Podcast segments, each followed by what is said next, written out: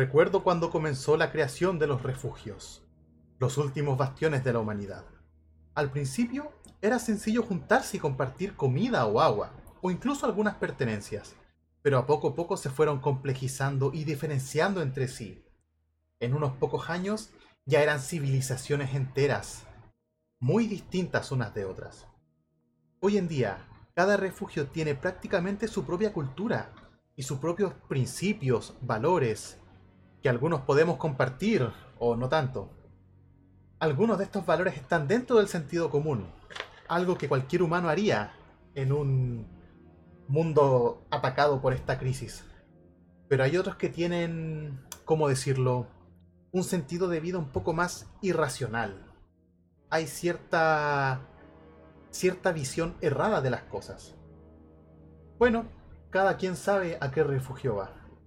No sé si alguien estará escuchando esto, no sé si alguien en algún momento los escuchará, pero es mi deber como periodista informar a cada hombre, mujer y niño para que pueda escuchar lo que está pasando.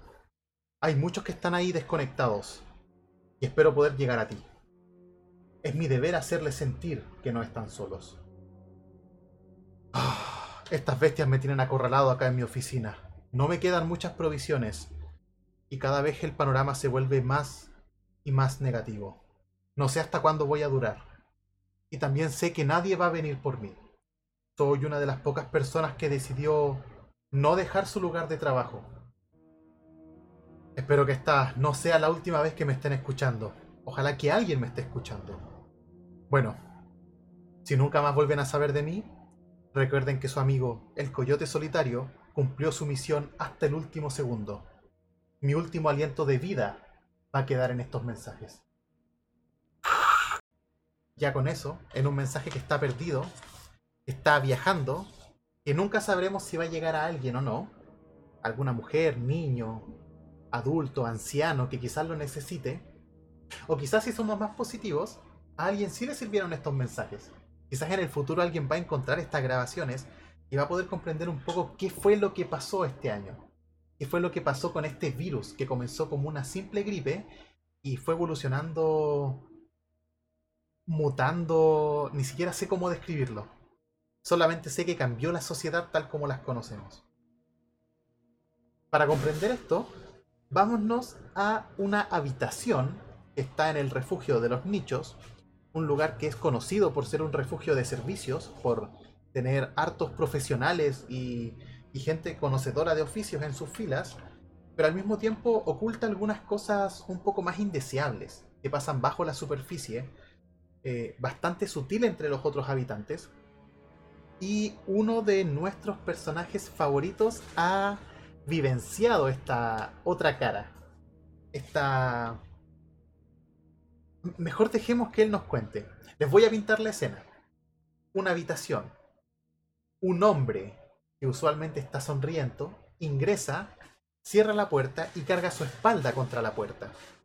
En esta habitación tenemos a otro hombre, bastante sereno, musculoso, corpulento, eh, que le está haciendo cariño a una niña pequeña de unos 6-7 años, cuyo nombre es igual al mes en el que estamos, marzo, y en una litera hay un adulto con rasgos claramente de descendencia asiática que está un poco desconectado del grupo. ¿Qué es lo que estaría pasando? Acá nuestro personaje alfa ve como el hombre sonriente ingresa y cierra la puerta a su espalda. De hecho, con este golpe, la niña sobresalta y se despierta. ¿A quién le gustaría empezar comentando qué está pasando? Quédate tranquila, quédate tranquila, no, no te preocupes. No pasó nada. Seguí durmiendo y le sigo hablando a Marzo, muy cerca del oído, haciéndole caricias en el, en el cabello, acomodándole atrás de la, de la oreja esos rizos que, que tienes de color rubio. Miro pensativo y una mirada, bueno, me acompaña de, de, mi, de mi compañero distinta a la normal. Sé que hay algo que está mal y lo quiero averiguar. Espero unos minutos a que la niña esté nuevamente dormida y lo miro fijamente a mi compañero. Yo aún no pronuncio palabras. No hay sonrisa en mi rostro. Estoy... Me siento viajando a otro tiempo. Me siento viajando a mi infancia. A un momento antes de que todo se fuera a la mierda. Porque hay algo que recuerdo. Algo que creía que había olvidado. Pero esos rostros, ese disfrute por la miseria ajena, ese deporte sanguinario, asqueroso. Sí, yo ya había visto algo así antes. No igual, pero parecido. Esto no se lo he contado a nadie, así que solamente ustedes lo sabrán, pero no revelen mi secreto. Mi familia compraba gente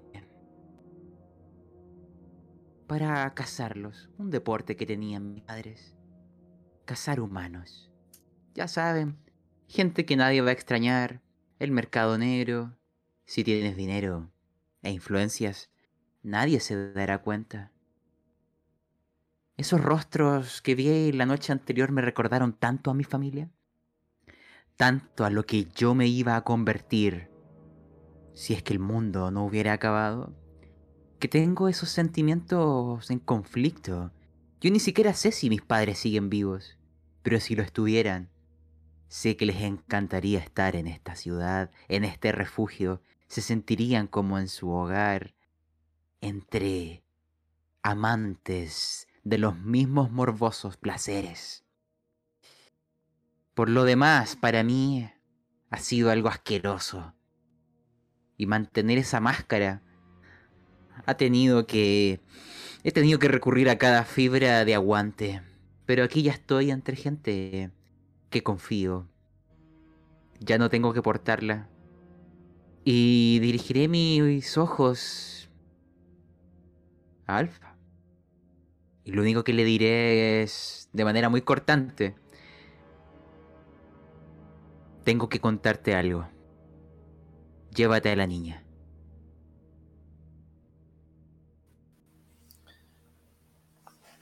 Escucho, escucho su voz y sé que mm, hay cosas que me va a contar que no lo puede escuchar una, una niña. Me imagino a Marzo escuchando las barbaridades que me puede contar mi amigo y se me estremece la piel. Es simplemente una niña. No tiene por qué estar viviendo todo lo que estamos viviendo.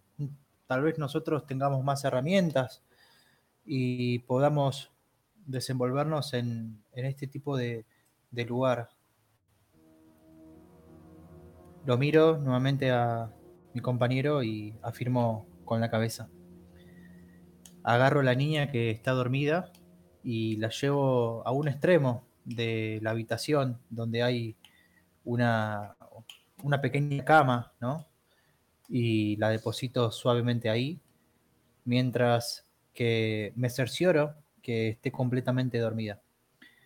Me doy media vuelta y muy lentamente me acerco a Sonrisa a ver qué tiene para contarme. Y antes que hable, miro hacia hacia el lugar donde está el chino para ver si es algo que me puede contar o no, adelante de él. No sé si estará escuchando, si estará dormido. Em, no, y le eh, miro al chino, entendiendo tu mirada. Eh, tú también te quedas chino. Es tiempo de que los tres conversemos. Es tiempo de compartir. El chino te mira con cara sorprendida, dado que con el poco tiempo que te conoce del refugio que vienen, que son los túneles, eh, nunca te había visto sin una sonrisa en tu expresión facial. Así de intensa es la sorpresa que él siente. Ya Marzo, eh, me la imagino en un rincón tapada con una manta, con una pequeña almohada donde se pueda apoyar, eh, el chino tiene tu atención. De hecho, se sienta en la parte superior de la litera y se queda en silencio, silencio esperando lo que te cuentes. Lo que sí, recordar que para ti, Alfa, eh, mientras el hombre sonriente estaba en sus aventuras nocturnas, Marzo te dibujó algo. ¿Nos podrías describir qué es? Algo así.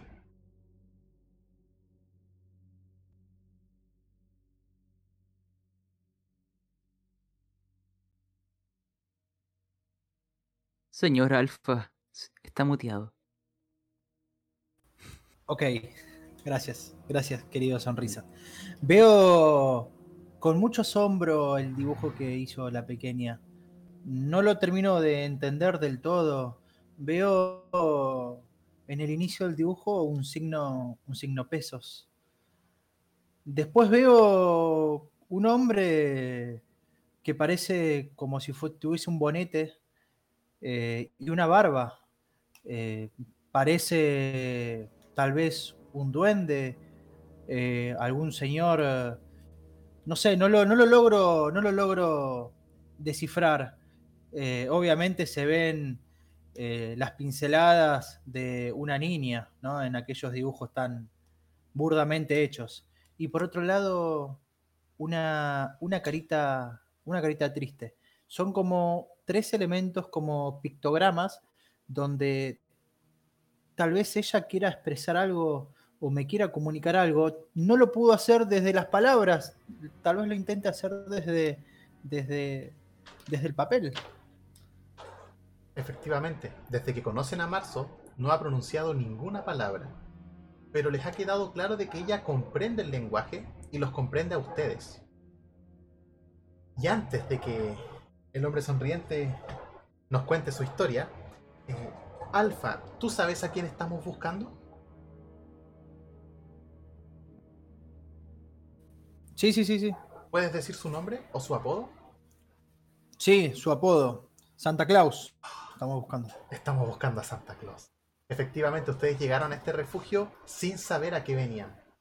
Y ya, eh, dado que el chino se vio acorralado, tuvo que contarles la misión que aparentemente es bastante secreta. Están en busca de Santa Claus. Hombre sonriente. La tribuna es tuya. Tienes al chino y Alfa atentos. Y Marzo está durmiendo, por ende, eh, esta es una conversación de adultos.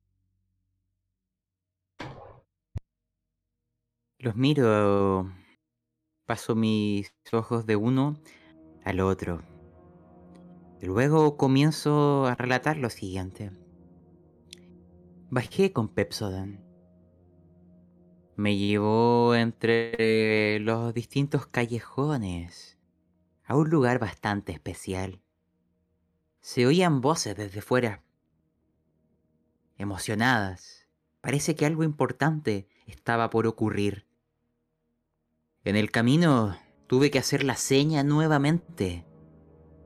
Y se las muestro con mis manos, ¿cierto? Y de hecho para entrar tuve que volver a hacerla. Aún no sé qué significa. No sé si con realizarla estoy cavando mi tumba o abriendo las puertas del cielo. Pero... Entré. Era una zona con muchas gradas.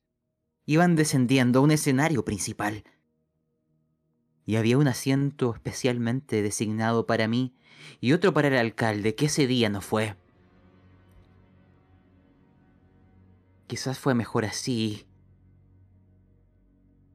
Era más fácil mantener la máscara si él no estaba. Pero lo que vi, chicos, era un ring. Pero la lucha que ahí se daba era entre personas. Yo creo que deben ser gente de otros refugios o quizás esclavos. No lo sé. Lo que sí es claro es que la gente de acá se considera o se ve diferente a ellos. Les habían modificado las manos, creo que incluso mutilado, para ponerles pinchos, maderas o algún tipo de, de, de arma corporal. Y les obligaban a luchar para poder comer. el ganador o ganadora podía alimentarse ese día. Ocupaban sus necesidades para forzarlos a matarse para entretención del resto. Y créanme, la gente acá lo disfruta, lo ansía, lo vitorea. Sus ojos son de personas dementes. Estoy seguro que nos matarían sin siquiera dudarlo y además disfrutándolo. Para ellos, todo esto es parte de su civilización, de su de sus gustos, de las entretenciones del refugio. Así que ya entiendo por qué te pueden mirar raro, chino, o a cada uno de nosotros. No somos como ellos, nos vemos distintos a ellos, olemos diferentes, nuestra piel es distinta. Míralos afuera. Para ellos quizás ni siquiera somos completamente humanos. Si vamos a tener que ir a este Santa Claus hay que tener mucho cuidado. Porque estoy seguro que todos los que están afuera son enemigos. Porque como grupo me parecen unas bestias. Y el resto son simplemente algún detalle que, que de la sesión anterior. Y también les, les comento cómo yo di a entender que me encantó esto y que por favor me llevaran de nuevo, que ansío ver cómo se destripan y asesinan mutuamente las personas. Y al parecer Pepsoden se lo ha creído. O quizás es solo una fachada que tiene. Ya no sé en qué confiar. Pero eso es lo que hay.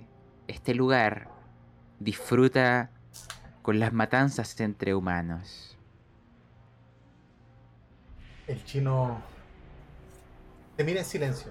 De hecho, eh, puede ver que Alfa no pronuncia ninguna palabra. Me imagino que ya vamos a llegar a ese momento cuando nos cuente qué impacto va a recibir él con esto. Pero el chino te dice, apenas terminas. Dijiste intervenidos... Eh, ¿cómo, intervenidos? Explícate. En las manos. No sé si se las amputaron o les incrustaron eh, armas cortopunzantes, o si eran, no eran guantes, eran elementos para que ni siquiera pudieran tocarse mutuamente, ni siquiera tuvieran dedos para poder escapar, era para que solo fueran armas. Y acá la única motivación era el alimento. Los veían clenques raquíticos. Los huesos incluso se veían. Era una masa de piel sobre huesos. Ya ni siquiera podían ser personas. Ni los zombies hubieran, los hubieran considerado dignos de sus mordidas. Eran despojos humanos. Basuras a los ojos de estos seres. Y créanme, si esa gente no come, de seguro morirán por sí solos. Los llevan probablemente al límite y los fuerzan a luchar para tener un día más de sufrimiento. El chino, de una manera inexplicable, se pone contento. De hecho, salta de la litera superior donde estaba, cae al piso, te agarra de los hombros y te dice, lo encontramos. Encontramos a Santa Claus. Ese... Ah, por fin lo encontramos. Solamente hay que ubicarlo. Lo, lo ocultan bastante bien, dado que es el único médico cirujano que está por estas tierras. ¿Me podrías comentar un poquito si su trabajo fue preciso?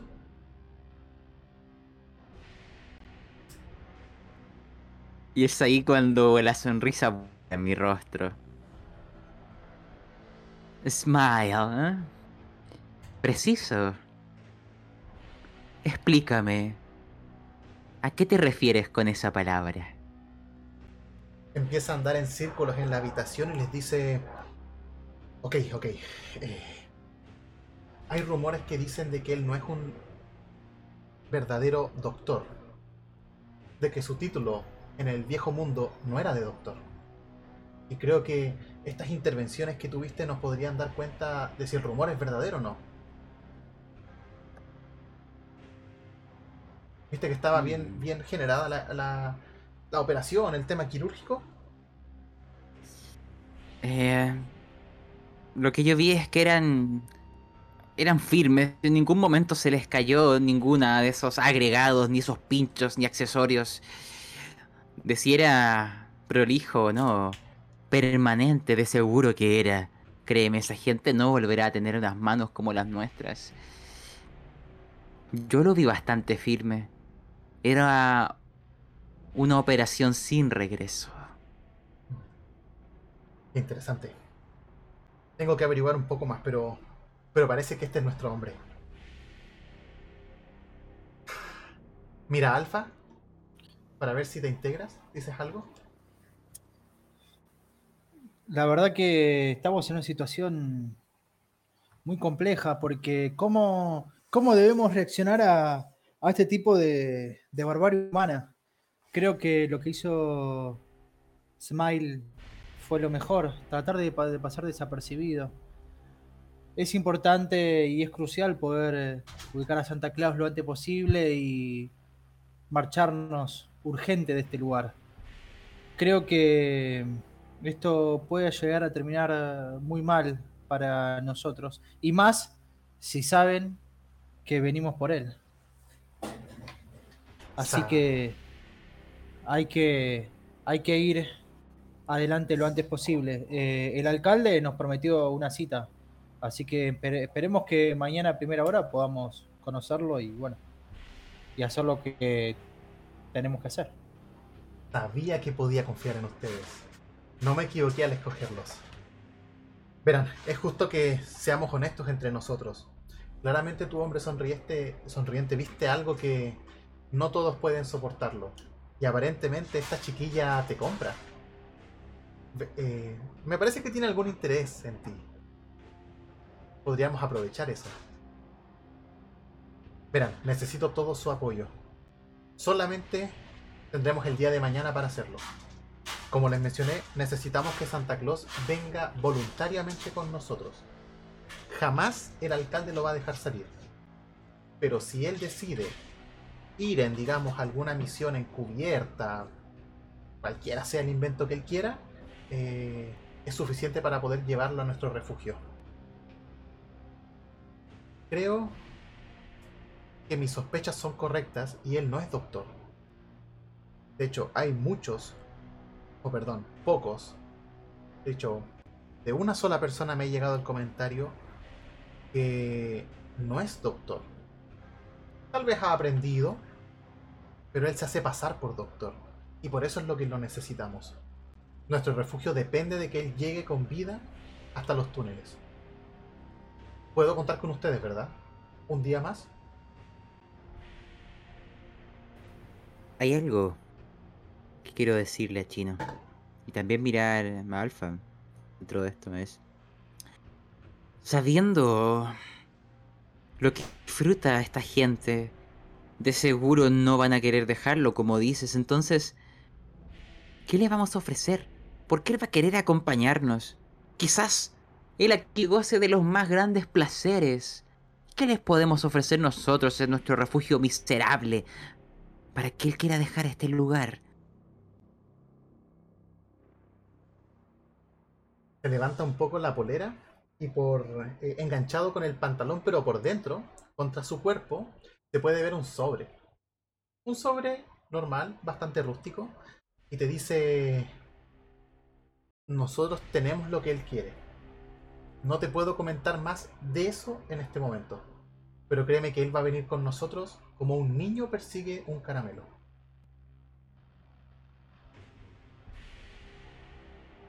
De acuerdo.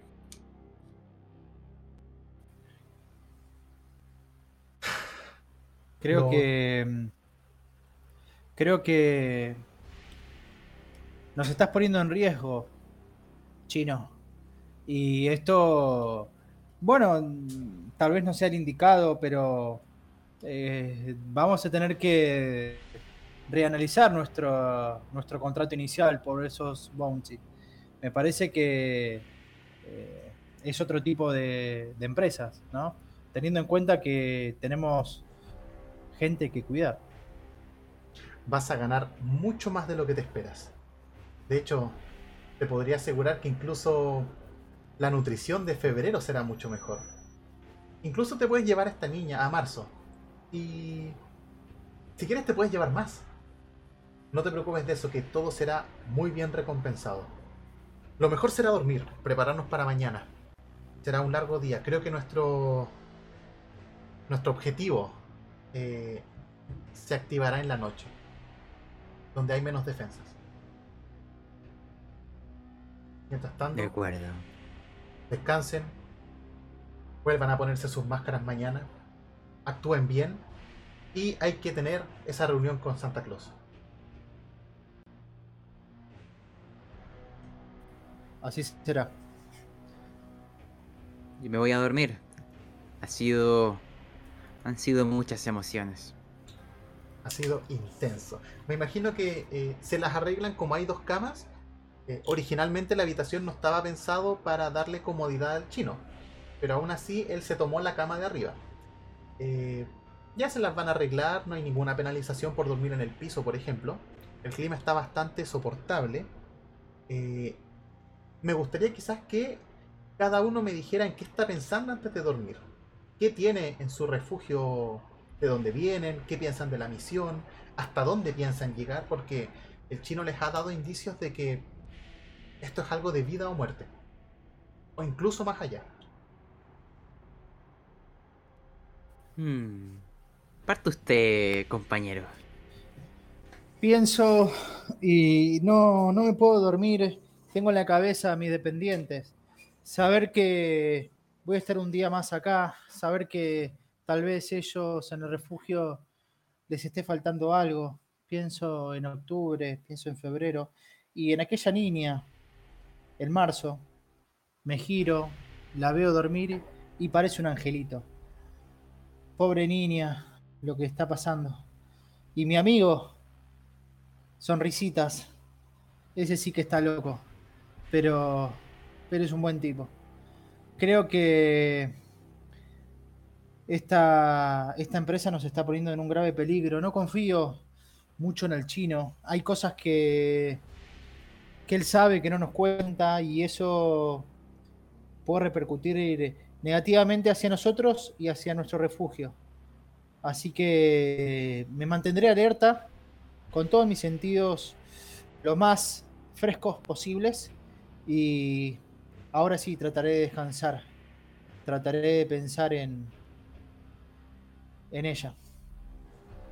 Mientras tanto empiezo a, a cerrar de a poco los ojos. Yo busco un lugar en donde con mis pertenencias quizás hacer una almohada y Ay, mi rostro no mira hacia ninguno de mis compañeros, no quiero que nadie vea mi sonrisa en estos momentos. Porque hay una sutil diferencia a la habitual. Hay una parte de mí que creía dormida y que siento que está despertando. Mi sonrisa ahora, si la pudiéramos definir con una palabra, es demente. Pienso en Pepsodent y me imagino golpeándola. Me imagino la haciéndola sufrir de igual manera que a esos pobres desgraciados. Me imagino incluso mutilándola. Y cómo disfrutaría hacerle lo mismo que ella y los demás le hacen a esos prisioneros. Porque lamentablemente en mi infancia yo pensé que había escapado a los gustos de mis padres, pero algo quedó en mí. Y pienso en ella. Sé que me ha mostrado la punta de un iceberg. Sé que si esto es lo que me mostró el primer día, es que hay mucho más. Y yo quiero que me lo muestre. Y si está en mis manos, me la quiero llevar de aquí para hacerla sufrir. Sí. Yo quiero mutilarla. Y quiero disfrutarlo. Con esa sonrisa caigo dormido. El día es largo. Vamos a ver si logran sus cometidos. Vamos a ver qué les lleva el segundo día en los nichos. Lo que sí, mientras están combatiendo con el sueño, mientras están en este estado de somnolencia, de alerta, escuchan que el chino comienza a murmurar y dice algo así como, ya voy por ti, amor. Te prometo que este será tu último día aquí. Y con eso nos vamos a ir a negro. Para pasar al siguiente día, ustedes tienen un desayuno. Que obviamente agendó el alcalde en el comedor. eh, no, no es VIP, pero sí es superior al del resto de las personas. ¿Ya? En este comedor ustedes van a ir, pero antes de que salgan de la habitación, el chino les comenta de que tiene que ir a hacer eh, un pequeño trabajo particular. De que los va a encontrar en la noche, él los va a buscar y espera que ustedes actúen de la mejor manera posible. Que tiene algunas pistas sobre dónde podría estar Santa Claus. ¿Alguno le dice algo antes de partir? Ven que está con su mochila, está eh, un poco emocionado. Mm. Chino, ¿y si en la noche no vuelves? ¿Te damos por muerto? Volveré.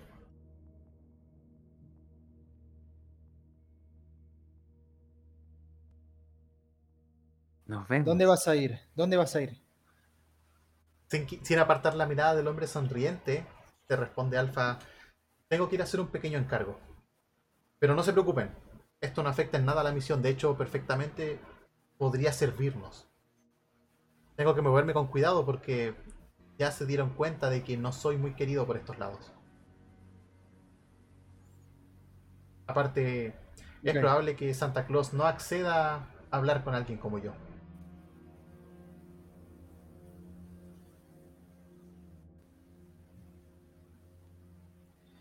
Espero nos volvamos a encontrar, ya sea aquí o en el campo de batalla del pequeño coliseo.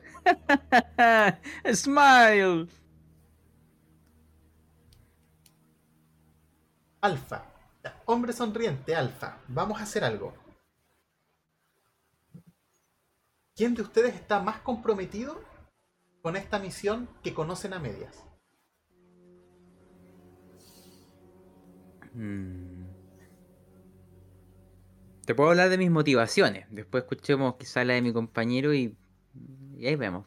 ¿Ya? Eh, las mías son, son dos. Son independientes pero complementarias. Por un lado, claro, está mi curiosidad de adentrarme en esta mierda, en seguir escarbando en este basurero. Si eso fue lo que me mostraron en un día, debe haber algo mucho peor después. Y tengo esa curiosidad por descubrirlo, porque esta gente me recuerda demasiado a mi familia. Lo otro, claro está, es que Pepsoden me interesa, pero por motivos que prefiero censurar. Y lo otro, claro, es... eh, y, y aquello me impulsa a adentrarme en donde podría estar Santa Claus. Y poder hallarlo. Tengo a mi gente esperándome. Tengo a esos tres idiotas que aguardan mi retorno. Así que encontrarlos me podría ayudar. Sé que Alpha se ha encariñado con la niña. Y que si hay peligro, ella va a ser un problema. Siento que si hay que tomar riesgos, es preferible que los haga yo. Dado que a diferencia de él, para mí sí hay beneficios. Y pienso en Pepsoden y en lo que yo podría hacerle. Reflexiono y pienso en, en estos objetivos y siempre son objetivos eh, bien mundanos. Vivir, ¿no? ¿Qué objetivo más de, vivir un día más? Ahora tengo un nuevo dependiente, Marzo. Sé que mi compañero está loco. Smile está loco. Nadie puede confiar en él. Solamente yo. Sé que atrás de esa, de esa gran sonrisa esconde tal vez un amor por Pepsode. No lo sé.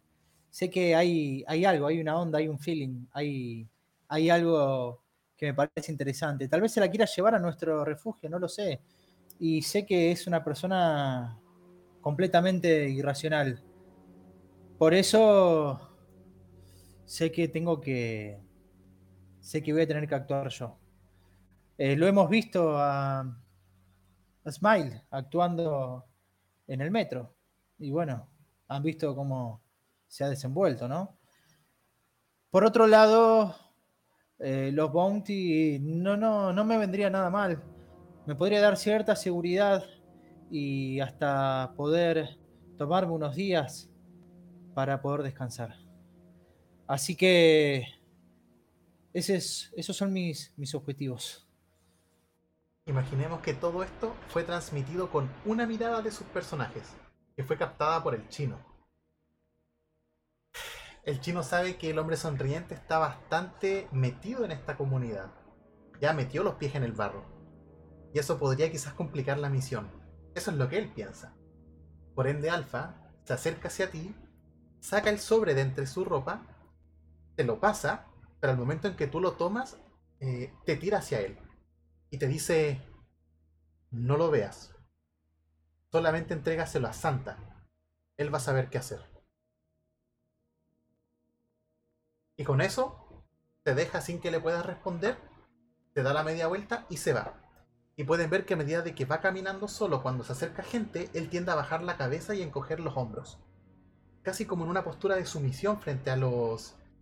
em, A, la- a los que están acá en los nichos. No sé cómo llamarlos. Propietarios, eh, población o habitantes. Creo que hay muchos nombres que les quedan mejor, pero dejémoslos en habitantes. Ya con ustedes dos, me imagino que van a tomar desayuno junto con Marzo. Sí. Sí, sí, claro. Pequeña elipsis de minutos. Bueno, ustedes ya saben dónde queda el comedor. Les dieron las indicaciones del día anterior.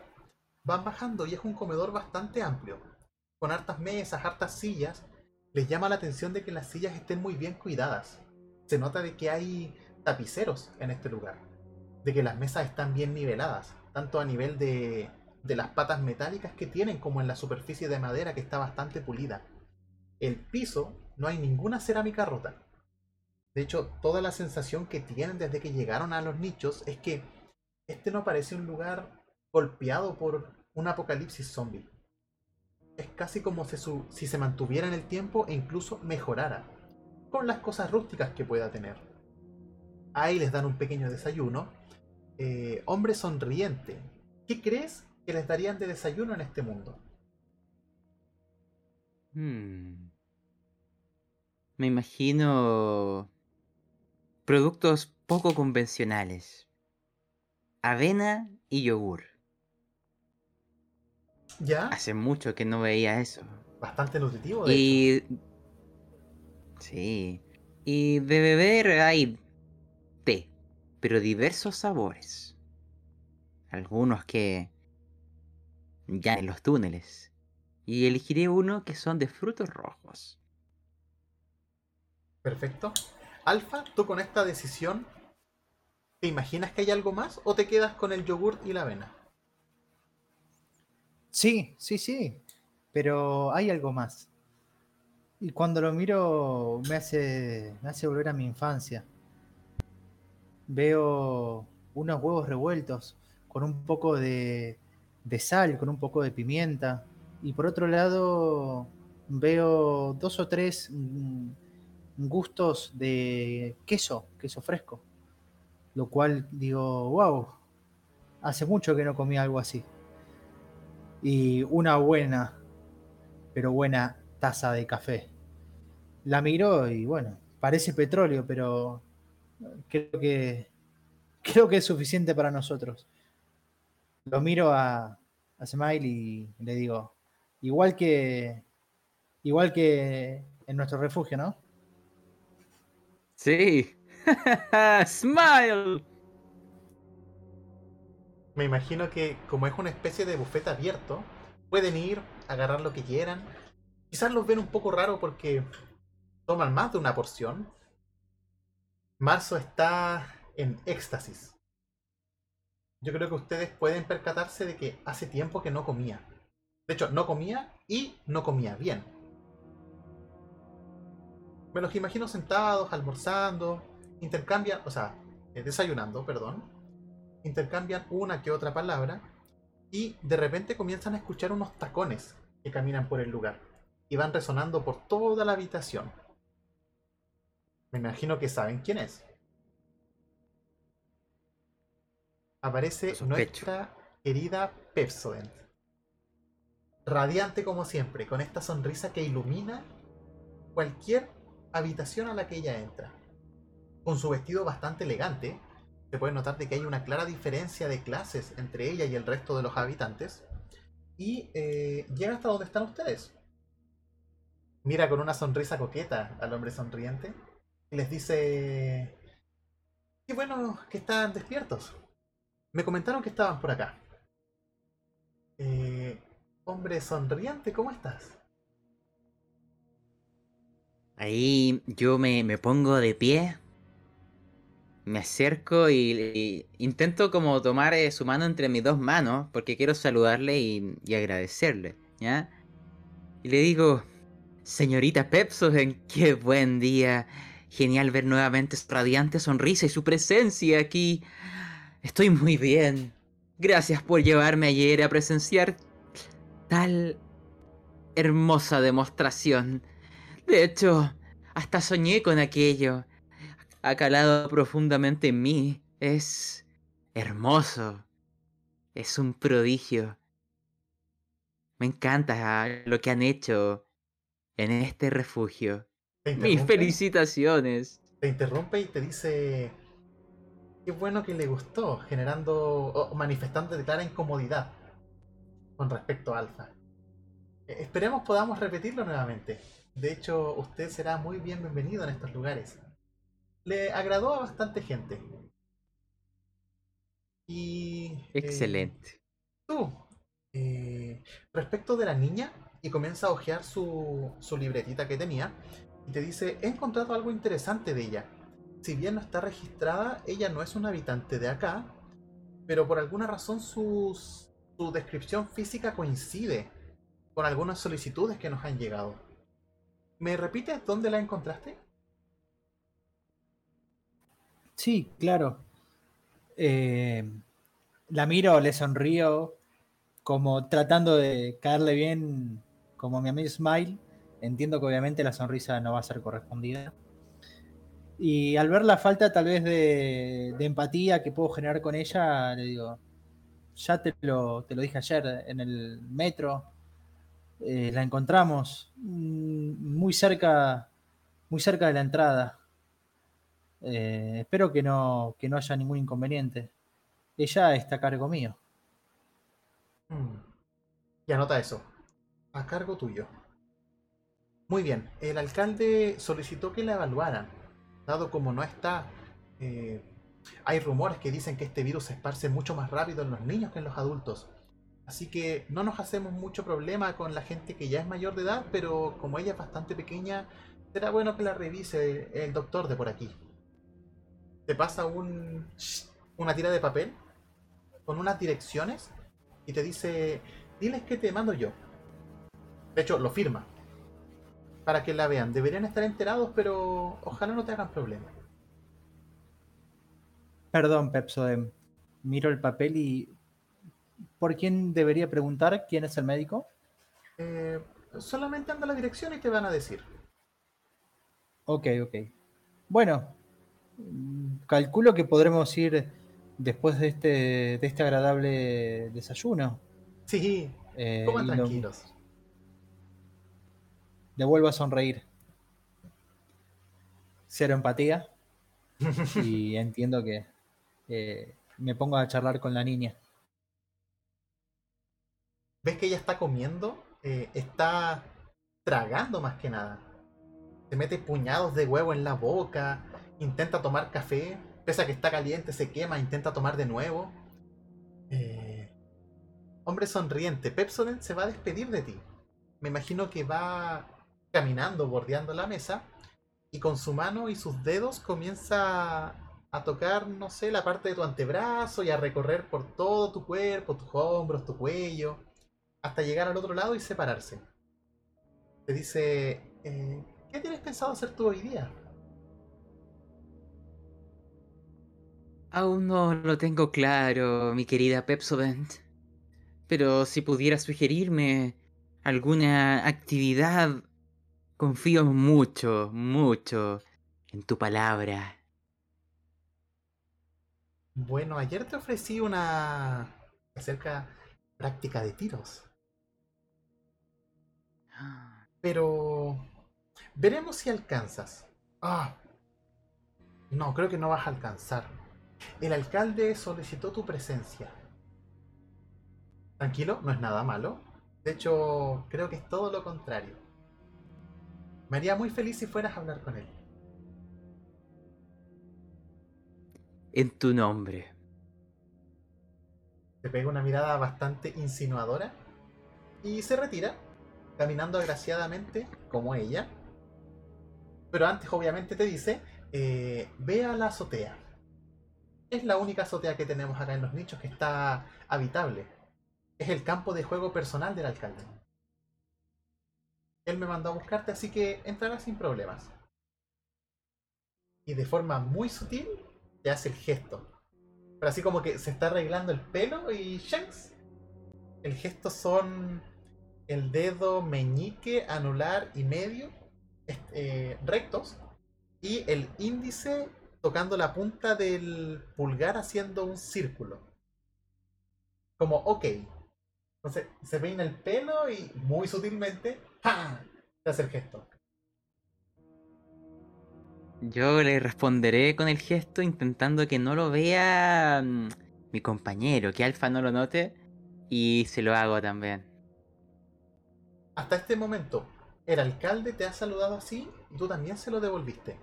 Alfa, ¿tú viste eso? ¿Conoces del gesto? Conozco, conozco el gesto, sí, sí, sí, conozco el gesto. Vi que lo, han hecho el primer día y me ha nombrado el gesto mi amigo Sonrisa cuando el hombre sonriente cuando fue a bueno a ese ring que él contaba. Así que eh, sí conozco sé de qué habla. Inmediatamente cuando se va Pepso de más cerca con una mirada fulminante hacia el hombre sonriente dejo el café del lado y le digo Pepso está muerta de amor por vos. Sería un crimen si, bueno, tú no. Bueno, entiendo que ha pasado mucho tiempo, pero creo que son almas gemelas, ¿eh?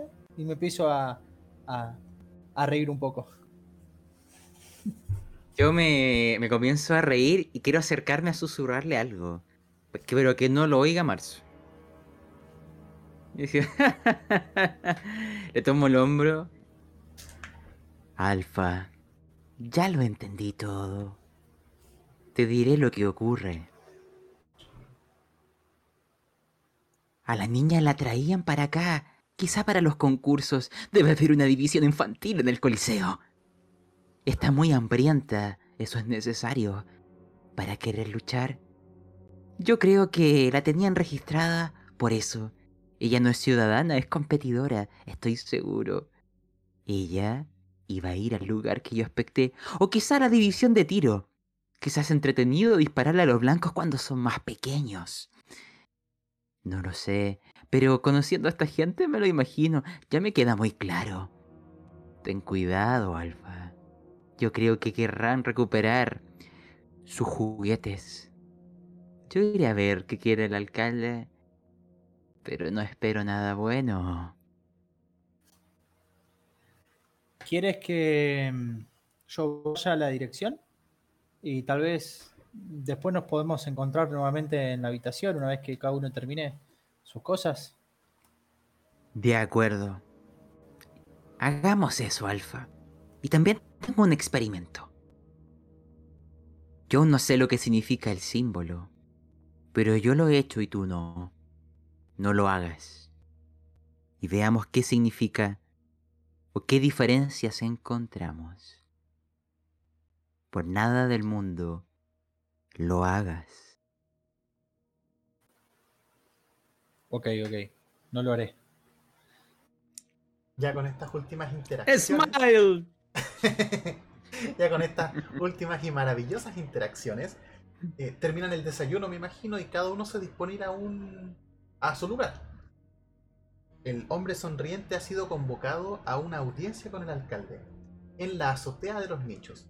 Recordemos que el refugio de los nichos tiene una defensa eh, estructural prácticamente porque son eh, dos o tres bloques de edificios conectados entre sí pero tienen la característica de que fueron usados en el pasado como viviendas sociales. Por ende, las habitaciones son bastante pequeñas y eh, hay demasiadas habitaciones por bloque. Ningún zombie o víctima, como se conoce en este mundo, ha podido ingresar, dado que adicionalmente construyeron una que otra muralla afuera, pero ya de por sí los nichos son bastante seguros. De hecho, eh, con todo el cierre que tienen, justo al medio, entre los tres bloques, se genera una especie de espacio seguro similar a una plaza para que jueguen los niños donde la gente tiene mercado, un famoso mercado rojo, donde los profesionales ofrecen sus servicios, donde los eh, forasteros acceden y solicitan también los servicios de estos profesionales. Toda esta comunidad funciona bastante bien, la cual, eh, como ya habíamos hablado, es regida por la mano de hierro del alcalde, a quien conocen como el perro siberiano. Hombre sonriente, ¿te acuerdas por qué le decían así? Por su mirada, muy celeste, como la de un perro que está mirando algo y nunca mueve la cola. Maravillosa descripción. Efectivamente, sus ojos azules son tan penetrantes que pocas veces uno lo ve pestañear cuando habla con él. Es intimidante incluso. Y por otro lado, Alfa junto con Marzo eh, tiene que llevarla a un examen médico por protocolos de seguridad que hay en este momento. No obstante, Pepsoden sí te dio un dato importante. La va a ver el doctor. Y ya el chino nos adelantó que solamente existe uno por acá. Alguien bastante difícil de acceder. Así que tú, Alfa, vas a tener un pase libre para conocerlo. Antes de irnos por estos dos caminos que nos van a separar y nos van a mostrar la verdadera cara del nicho, me gustaría que nos pongamos un poco como una cámara en tercera persona, una cámara más omnisciente. Imaginemos que somos simplemente cámaras que hay en el edificio y podemos ver que hay una silueta con la cabeza baja, con los hombros encorvados, con una mochila cargada de cosas, que reconoceríamos como el chino, que va caminando. Pasillo, dobla a la derecha, sigue después a la derecha nuevamente, entra a la izquierda, entra a una habitación la cual tiene una salida secreta hacia otra habitación y comienza a divagar por todo este edificio. Comienza a descender. Imaginemos que los nichos son bloques de unos 10 u 11 pisos y ustedes estaban alojando en el piso número 8. El chino en este momento comienza a descender hasta el sótano del primer bloque pasa unos guardias sin que lo perciban y llega a un lugar oscuro, húmedo, que huele a, polvo como si nunca lo hubiesen limpiado. Y si pudiésemos ver hacia adentro, solamente hay oscuridad y lo único que podemos distinguir son gemidos de dolor. Y unas cuantas rejas metálicas por ahí. Vamos allá a saber qué pasa con el chino. Me gustaría preguntarles a ustedes, ¿quién le gustaría comenzar?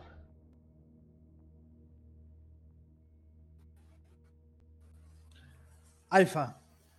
Vamos a comenzar con Alfa. Alfa, tú tienes las instrucciones para llegar a esta consulta. Pasas por aquí por allá. Llegas hasta un lugar que está bastante alejado de la del común de los habitantes. De hecho, te sorprende que cada vez que vas pasando no, no ves tantas personas, es como si fuesen disminuyendo. Y la única gente que tú vas viendo te mira con una extrañeza que tú te das cuenta, porque ellos están muy bien vestidos. De hecho, si pudiésemos preguntarle a Hombre Sonriente, eh, las vestimentas son similares a las que él vio con su en este espectáculo. Eran los testigos, los los invitados, los que pagaban entrada para ver ese show estamos en un lugar donde no cualquiera entra. Alfa, te voy a solicitar una tirada de awareness. En todo este camino quiero ver si te das cuenta de algo.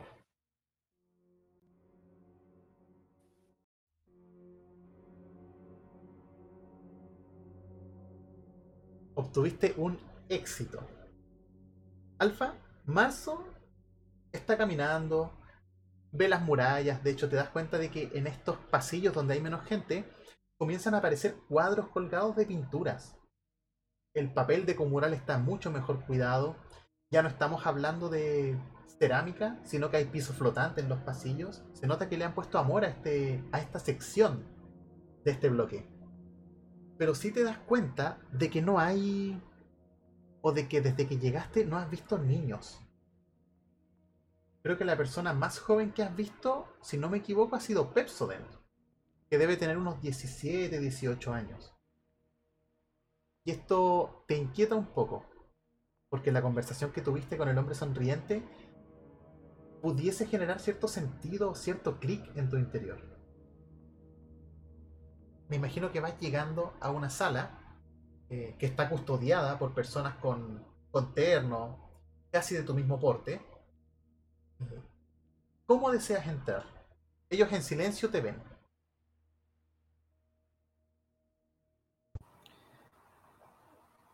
Entiendo que mm, me acerco y muy humildemente les digo, vengo a ver al, al médico. ¿Es en este lugar?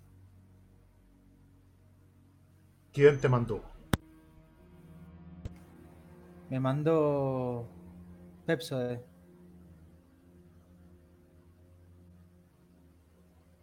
Te estira la mano, te mira en silencio.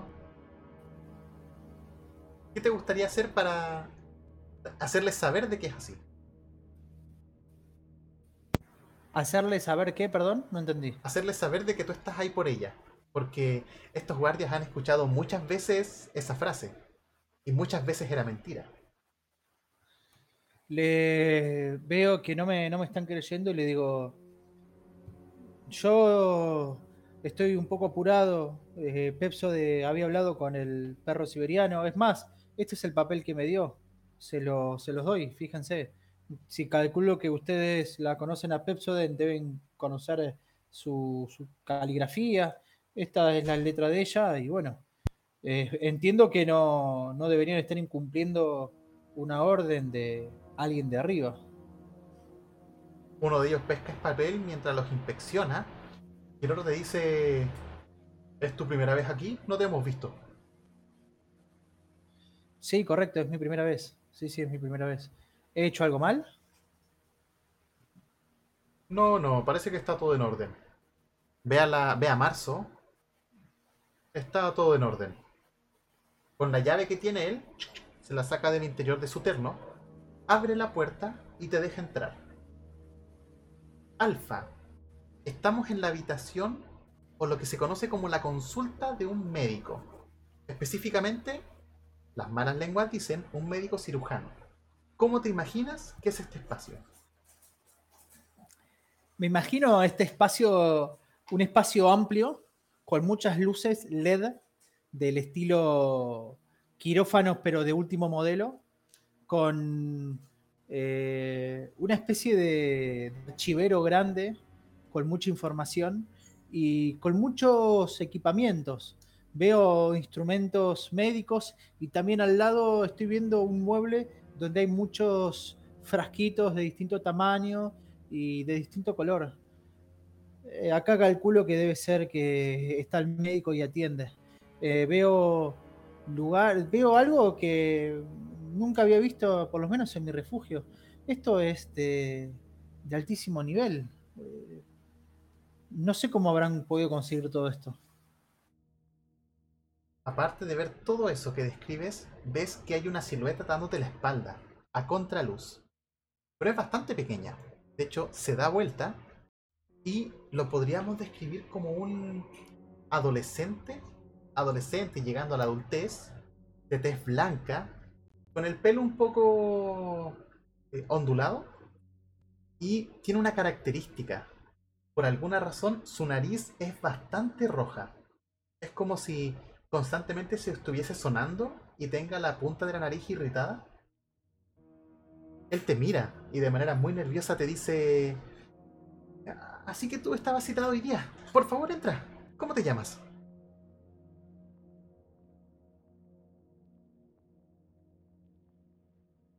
Perdón. Alfa me llamó. Mucho gusto, señor. ¿Usted cómo se llama? No, me dicen Rodolfo por acá. La nariz. No sé a qué se refieren, pero los más adultos siempre se ríen conmigo. No, me imagino, me imagino. Bueno, mucho gusto. Te presento. Ella es, es Marzo. Es eh, una persona en la cual yo estoy cuidando. ¿Cómo está? Uh. Te ignora, comienza a acercarse y me imagino que saca eh, las paletas, linternas pequeñas, cosas que uno esperaría que haga un médico con un menor de edad. Te voy a solicitar, sí, otra tirada alfa. Veamos, veamos. Tira por self-control. Self-control es una habilidad que se utiliza para mantener la cabeza fría en momentos eh, donde existe un poco harto de tensión. Alfa, lo has logrado. Te voy a comentar qué es lo que estás viendo. Rodolfo comienza a inspeccionar a Marzo. De hecho, eh, no es tan fuerte, de hecho se ve bastante delgado. Pero la guía hacia una camilla que hay, bastante moderna. Eh, Marzo se sienta, él comienza con las clásicas eh, inspecciones de rutina. Pero tú vas a estar, dado que aprobaste la tirada, detrás de él. Por ende, vas a ver la espalda de Rodolfo y obviamente la parte frontal de, de Marzo con todo lo que va haciendo. Entonces, Rodolfo comienza a inspeccionar las orejas, comienza a ver los ojos, le intenta abrir los párpados para ver cómo está la coloración de, lo, de la parte blanca del globo ocular. Eh, con un pequeño martillo le golpea las rodillas. Primero, se cerciora de que no esté contagiada. No hay ningún indicio que diga de que ha sido mordida o de que es portadora del virus. Hasta ahora. Pero la tirada fue porque cuando él saca la paleta para poder ver la garganta de la niña, tú te das cuenta de que la niña no tiene lengua. Fue cortada. Y para esto, Rodolfo es lo más normal posible. Como pasaste la tirada, no vas a hacer ningún gesto que te delate. Rodolfo termina tomando las manos de la niña y te dice, parece que está todo en orden, pero eh, la trajiste con las uñas largas, eso le va a bajar el precio.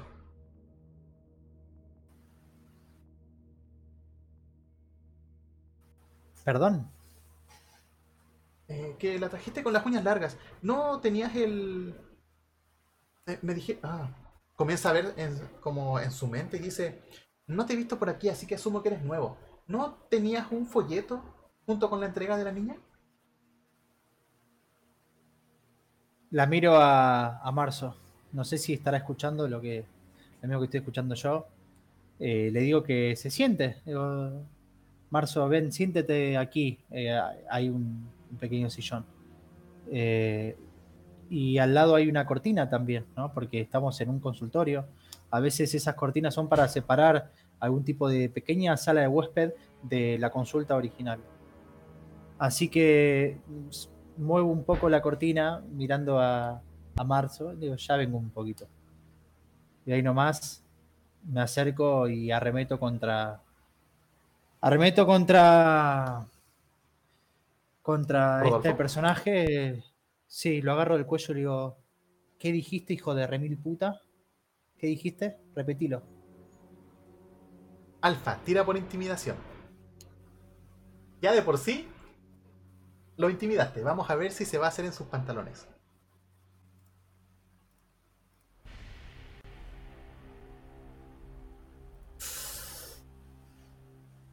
Tienes mucho más cuerpo que él. De hecho, al momento de eh, empujarlo, es casi como si lo levantaras y no pesara nada.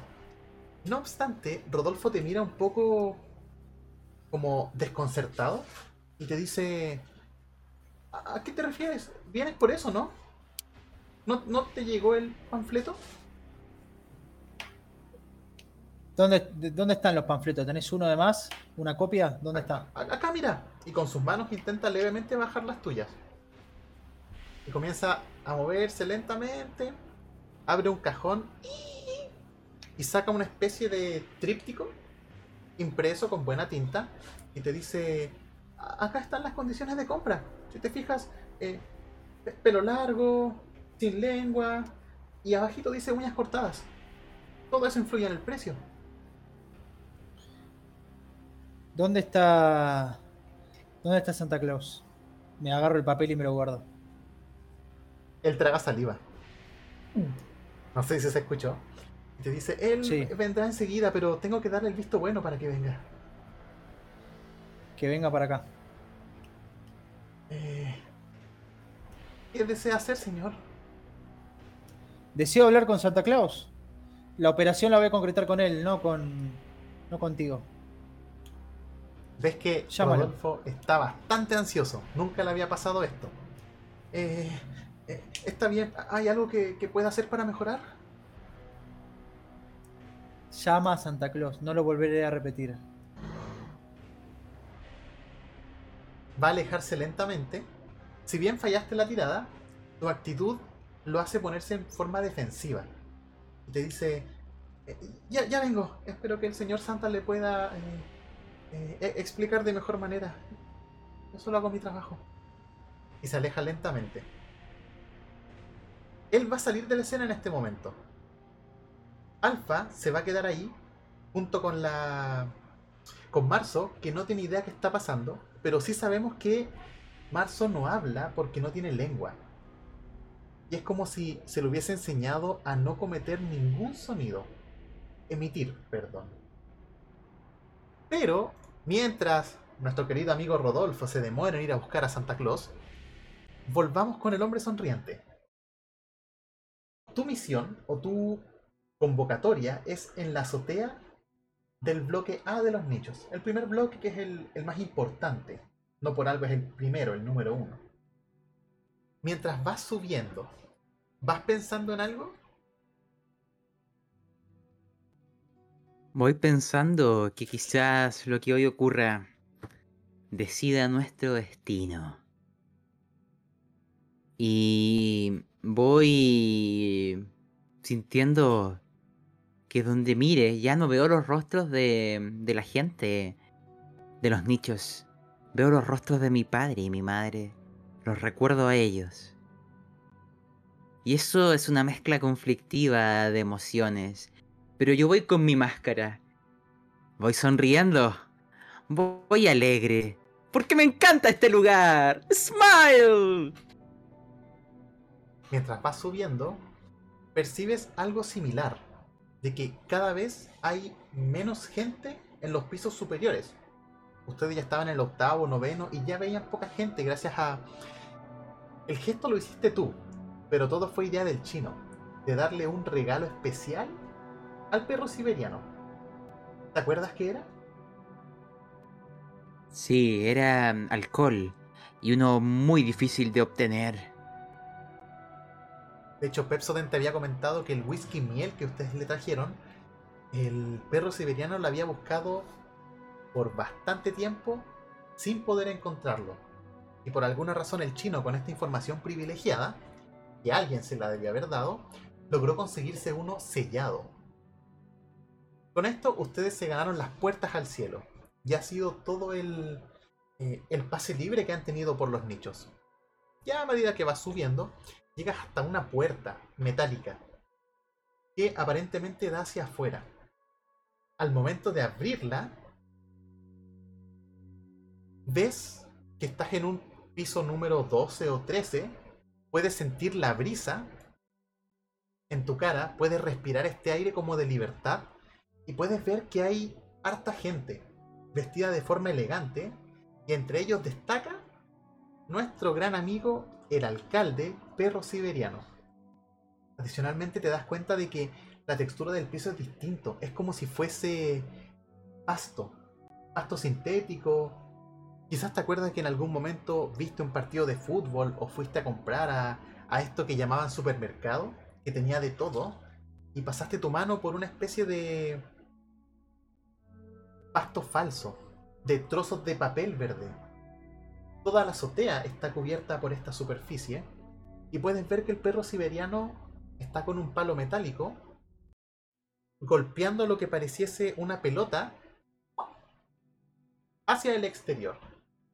Y todo el resto de personas, contamos unas 10, eh, conversa, está tomando un trago, le aplaude.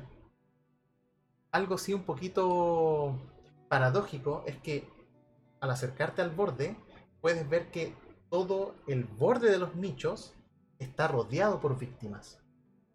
De hecho, te hace sentido de que el chino para llegar acá tuvo que tomar el interior de un metro.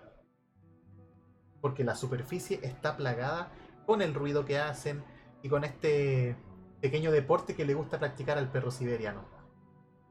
El perro te saluda, se percata de ti. Vaya, vaya, miren quién está acá. Acércate, hombre, acércate. Voy caminando, manteniendo mi porte, mi elegancia al moverme. Y una pregunta. Cuando hablas de víctimas en el exterior, ¿te refieres a estos no muertos? ¿O quizás a los despojos de este deporte de caballeros de este lugar? Digamos que un poco de todo.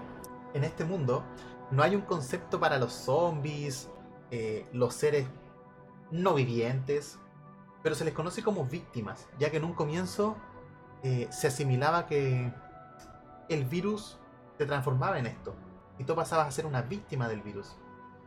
Ya de a poco fue obteniendo un, un concepto un poquito más negativo. Pero bueno, hombre sonriente, porque te das cuenta de que entre la población, o entre este, esta horda de víctimas, hay seres bastante maltratados, pero también hay restos de ropa. De ropa barata y ropa cara. O sea, esto lo digo para mis adentros. ¿Habrá miembros de la población más favorecida ahí? Quizás los que no siguieron ciertas normas. Y no sé si veo a gente de todas las gamas etarias, ancianos, niños y jóvenes. Y mientras pienso eso y miro mi entorno, a ver si reconozco a alguien más, además del perro siberiano. Quizás alguno estuvo en la competición de ayer. Quizás veo a Pepsoden, no lo sé, pero me acerco a él. Querido alcalde, dichosos mis ojos de verlo nuevamente. ¿A qué está jugando? Me intriga. Aquí todo parece tan eh, nuevo para mí. Antes de esa interacción, mientras te vas acercando, no logras distinguir si hay eh, mujeres, niños, ancianos en este bulto al final que se va armando alrededor de los nichos. De todo un poco, pero no logras ser tan preciso porque la cantidad de cuerpos que hay moviéndose o quietos es bastante. De hecho, desde que comenzó todo esto, no crees estar seguro de haber visto una cantidad de víctimas tan grandes juntadas en un mismo lugar. Y cuando te vas acercando, es como si el perro siberiano y estas 10 o 12 personas que están ahí se te quedan mirando, casi como esperando algo. Ah, voy a hacer el símbolo. ¿Eh? El gesto. Y mientras camino y lo, y lo miro hacia los ojos, hago el símbolo para que él lo vea. Haces el símbolo con la mano y de manera instantánea el ambiente se torna muy liviano. Es como si la situación hubiese estado muteada. El momento de que haces el gesto, la gente comienza a hablar nuevamente, a reírse. Ves que el perro siberiano pega una sonrisa de extremo a extremo y te recibe, te da la mano y te dice: Esto, esto es un deporte de caballeros. Es mi forma de entretenerme por aquí. Mi forma de liberarme un poquito de estos pesados de los nichos. A veces son difíciles para tratar. Qué bueno que llegaste, Pepsoden te dio la invitación correcta. Me alegro de tenerte conmigo. Verás, y continúa hablando. Me alegra que me haya invitado. Continúa hablando mientras está eh, con una pelota y le pega y sale volando.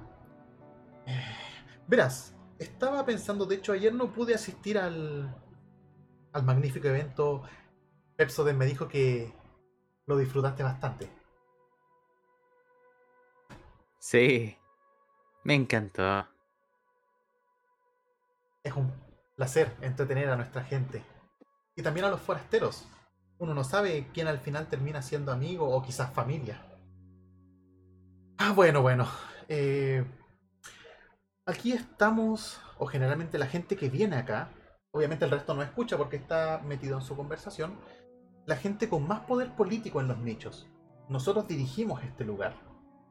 Y como bien te imaginarás, también tenemos gustos bastante exquisitos. De hecho, ayer ninguno asistió al show. Vamos a asistir en dos días más. No hay ningún problema con eso. Pero ese whisky miel que trajiste, amigo, hombre sonriente, si tuviera un sombrero, me lo sacaría por ti. ¿Dónde lo conseguiste? Y sigue ¡pah! Pegándole a las pelotas. Ah, en una zona cercana al refugio de donde yo vengo, los túneles. Quizás cada lugar tiene acceso a distintas materias. Porque si en mi hogar están aquellos licores, aquí existen otros placeres. Hombre sonriente, te voy a solicitar una tirada por Deception. Es engaño.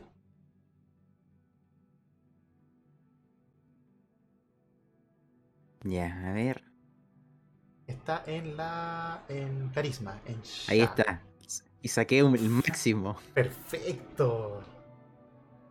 Verás, el hombre sonriente, cuando te escucha, si lo miramos bien cinematográficamente, es como si él se quedase congelado con el palo arriba.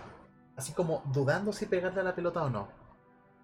Y después de unos dos o tres segundos, le pega nuevamente y continúa normal. Y te dice: "Qué extraño. Hemos mandado a, a explorar esas zonas alrededor de tu refugio y no hemos encontrado nada.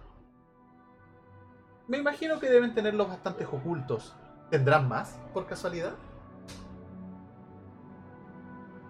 Es posible. ¿eh? Porque le gustaría otro encargo. Nosotros podríamos ser muy buenos amigos. Sí, la verdad es que me serviría uno que otro encargo. El whisky miel es bastante difícil de conseguir. Todo fue exportado por otros refugios más grandes.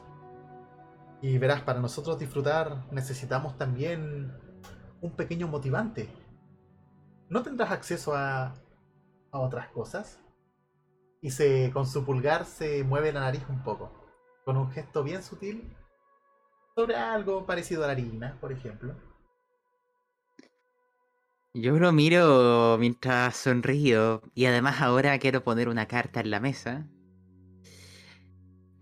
Por supuesto. Yo creo que podemos tener negocios bastante interesantes. Y, señor alcalde, si no lo hallaron la vez pasada es que quizás no buscaron en, en el lugar correcto. A mí me gustaría ver la opción de que entre los túneles y los nichos podamos tener algún tipo de trato, o mejor dicho, entre yo y usted. Pero le he agarrado algo de cariño a este lugar y me gustaría tenderles una mano. Yo no sé si cuando deba partir de aquí, Pepsoden pueda acompañarme. Yo le puedo enseñar a ella los lugares más interesantes y quizás ella, conociendo vuestras necesidades, logre determinar quizás productos que puedan serle de interés. Ella me ha caído muy bien y le seré sincero, la encuentro una mujer muy atractiva. Me gusta. ves que el perro siberiano, tú terminas de hablar y con el palo golpea bien fuerte el borde, que son como unas rejas que están cubriendo la azotea, y rompe el palo. ¡Pah! Suena un estrendo. Y tú ves que solamente mirando la espalda es como si todo su cuerpo se moviera mientras respira. Y adicionalmente la gente callada. De hecho, todos se quedan en silencio y miran hacia otro lado. El perro siberiano con su mano se la lleva a la cara. Se echa el pelo para atrás y dice... No, hombre sonriente. Pepsodent es de los nichos. Ella no se va de aquí. Oh, comprendo. son las vicisitudes del amor. Pero eso no quita que podamos hacer negocios. Dado que pasaste la tirada de engaño anterior, el perro siberiano va a estar mucho más amiga, o sea, mucho menos violento, dejémoslo así. Y te dice, bueno, negocios son negocios. Y veo que te has adaptado bien aquí.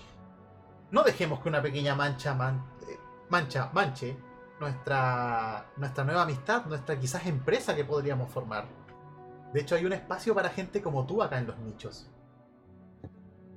¿Sigues todavía con ese ser que los ha acompañado, que entró con ustedes? Oh, ¿A cuál de todos? Vine con tres personas. Precisamente el que no es persona. Ese chino. Escuché que le dicen chino por ah. sus rasgos. Sí. Sigue conmigo, recuerda. Perro siberiano, negocios son negocios. Y yo tengo que moverme en distintos lugares para poder acceder a aquellas fascinantes mercancías. Incluso codearme o mezclarme con esas cosas. El perro siberiano grita ¡Palo! Y algo va a aparecer. Pero vamos a congelar un poco esa escena. Alfa, volvemos contigo. Estás solo en la consulta. Está Marzo, me la imagino sentada eh, moviendo los pies, dado que no tocan la, el piso. Y no escuchas movimiento alguno. Todo está bastante silencioso. Tienes en tu mano apretada, me imagino así como arrugada, el folleto que da cuenta de las condiciones que tienen que tener los niños para ser vendidos. Algo que hasta ahora no habías escuchado por aquí. ¿Qué pasa por tu mente?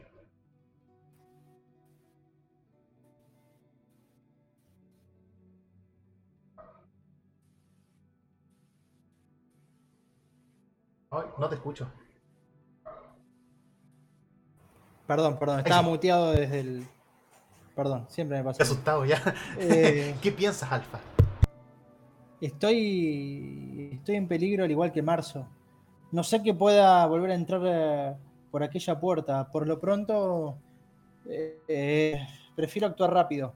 Voy y me acerco a ver si hay algún tipo de escalpelo que pueda agarrar o algún tipo de tijeras. Algo que lo pueda tener en el bolsillo, tal vez. Como un elemento de, defensa, ¿no? Tira por Scavenging. Está en adaptación. Scavenging es la habilidad de rebuscar cosas. Ahora, Alfa, algo muy peculiar está pasando. Tú tienes cero puntos en esta habilidad. Por ende, cualquier resultado que saques va a ser un fallo. No obstante, como estás en una situación bastante compleja, te puedo ofrecer aprobar la tirada porque los números son favorables, pero vas a dejar desorden. La persona que entre se va a dar cuenta de que alguien movió las cosas. Pero lo que vas a encontrar sería una especie de bisturí. Bastante fácil de ocultar, pero bastante mortal. Adentro. ¿Cómo dejas desordenada? Eh, me imagino que está en. hay hartos cajones. ¿Cómo lo buscas? Yo me imagino que hay algunos cajones, pero hay algo que no me percaté. Había como una especie de, de elemento, como si fuese un, regalo, como si fuese un reloj de arena en la mesa. Y me di media vuelta para ver si estaba bien y con el brazo se me cayó al piso. Rompí el reloj de arena se van a, se van a dar cuenta que algo, algo pasó. Eh, ahí nomás veo que no, voy a poder juntar la arena. Así que prefiero dejarlo todo como está, que quede en el piso. Y bueno, no sé, veré cómo me las puedo ingeniar cuando vengan. Trato de pensar y, y de ocultar eh, el escalpero lo más oculto posible, pero a la vez que esté eh, en un lugar accesible para que con un movimiento rápido lo pueda utilizar y poder defender la vida de aquella pequeña, aquella pequeña que la quieren vender como un pedazo de mierda. No lo voy a permitir. ¿Tú te Así que. encariñado con Marzo? Sí, sí, sí, siento, me siento encariñado. Creo que hemos generado un vínculo muy estrecho y eso que nos conocemos hace poco. No, no quisiese que le, que le pasase algo malo y, y en caso de que le pueda llegar algo malo, la defendería. Y si eso implicaría mi vida a costa de la vida de ella, creo que creo que lo haría. La defendería igual. Me imagino que este instinto paternal se está activando porque Febrero, que es eh, otra chiquilla de una edad similar, está bajo tus cuidados. Si bien son diferentes, me imagino que genera algo en ti casi por. como por transferencia, como por reflejo. Entre nosotros, ese reloj de arena que acabas de romper fue uno de los regalos que la esposa de Santa Claus le regaló antes de su partida, a la cual todavía no vamos a conversar. Ya, van a pasar unos minutos. Estás con este bisturí bastante oculto, de fácil acceso, me lo imagino por algún bolsillo del pantalón o por debajo de la manga. En algún bolsillo de la... Perfecto por... eh, como si fuese una cuchilla de Assassin's Creed, una especie así. Y va a entrar una persona te sorprende lo grande que es esta persona. De hecho, es un poco más grande que tú. Me gustaría que me describas cómo le ves la cara.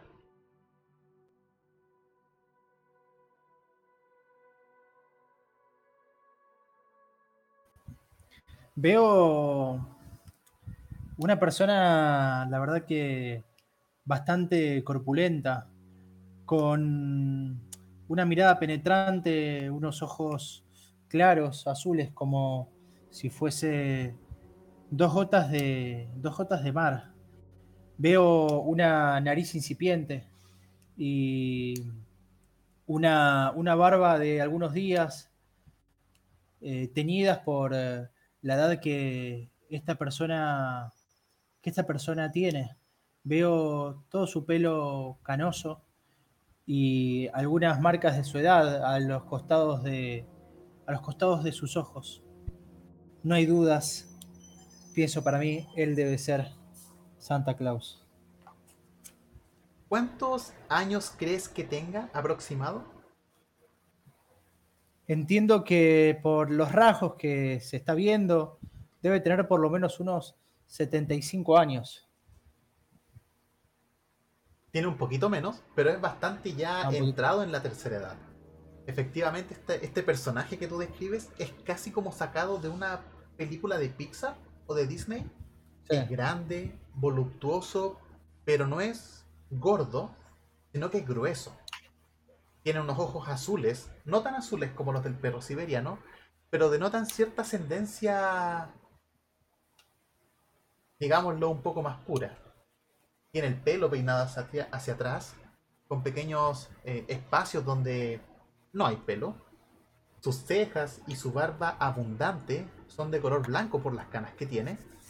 Y pese a tener una mirada seria, su expresión es bastante cálida. Como que transmite esta idea de son bienvenidos a mi presencia. Este ser bastante grande ingresa y te dice... ¿Tú eres el que trajiste a la niña? Rodolfo me contó que había alguien preguntando cosas. ¿Está solo o está con Rodolfo? No, lo dejaste bastante nervioso. Lo mandé a darse una vuelta. Ya vendrá su castigo por no tratar estos temas bien. Me presento, soy el doctor de este lugar. El querido doctor. Con dos guardias afuera de la puerta. Pero no es necesario que entren. Total, estos son negocios. ¿Qué no te queda claro de las condiciones? Y mira a la niña mientras ve la. está de espalda, así que ve su silueta. Primero necesito confirmar que usted. eh, eh, ¿Usted es Santa Claus? ¡Oh, oh, oh! Feliz Navidad. En efecto. Háblame de tus condiciones. Ya me adelantó Rodolfo de que la niña viene con las uñas largas. Tienen que ser entregadas en perfecto estado. ¿Sabes que eso significa una disminución? En el precio, ¿verdad?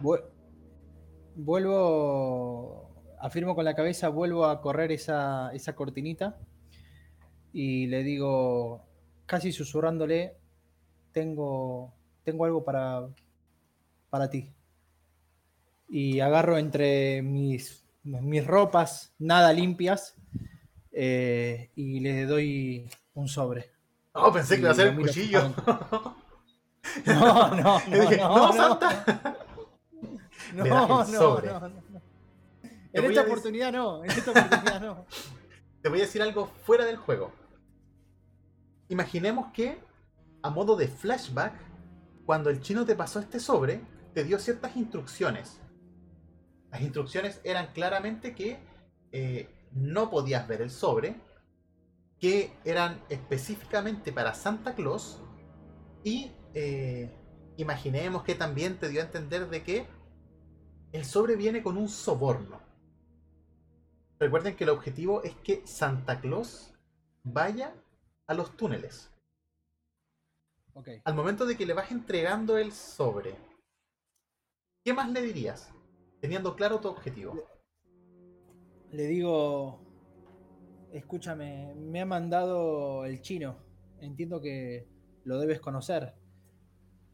Creo que es importante que con esta, con esta muestra de buena voluntad que tenemos en nuestro refugio, eh, que te unas a nosotros.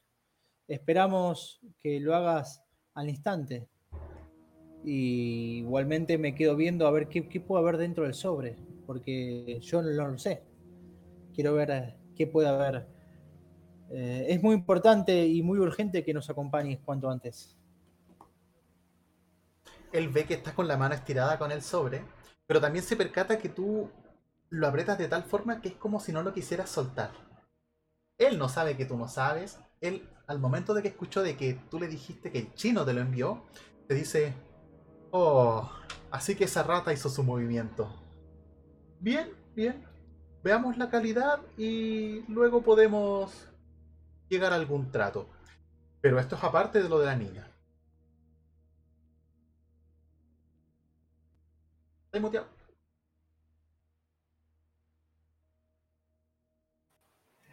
Lo de la niña lo tenemos que cancelar. La niña se queda conmigo. Eh, no es parte de la oferta la niña. Te mira con desconcierto. Alfa, a ver. Te voy a solicitar dos tiradas. La primera es de self-control.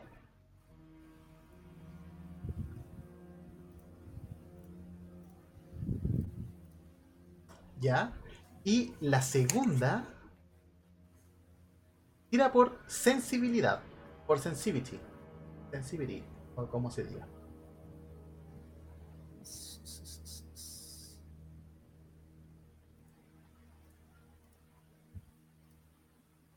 Fallaste ambas. Vamos a hacer esto como si fuese una película de un juego de PlayStation que no se puede saltar y que te preguntas por qué el personaje hace eso, pero simplemente somos espectadores de este momento. Ya. A Santa Claus no le gustó que canceles el trato. Pero esto te lo va a decir de una forma bastante amable. Te dice, Vaya, es una sorpresa de que alguien viaje tantos kilómetros para. para no romper un trato. Está bien. Total, estos son negocios y a veces los negocios se caen. Eh, ¿Cuánto te pagaron por venir aquí? Inventa una aproximación. Me pagaron 10 bounty. Él mira hacia el cielo. Te ofrezco 2000 por la niña. Suficiente para que puedas tener una vida digna. Y también tu descendencia.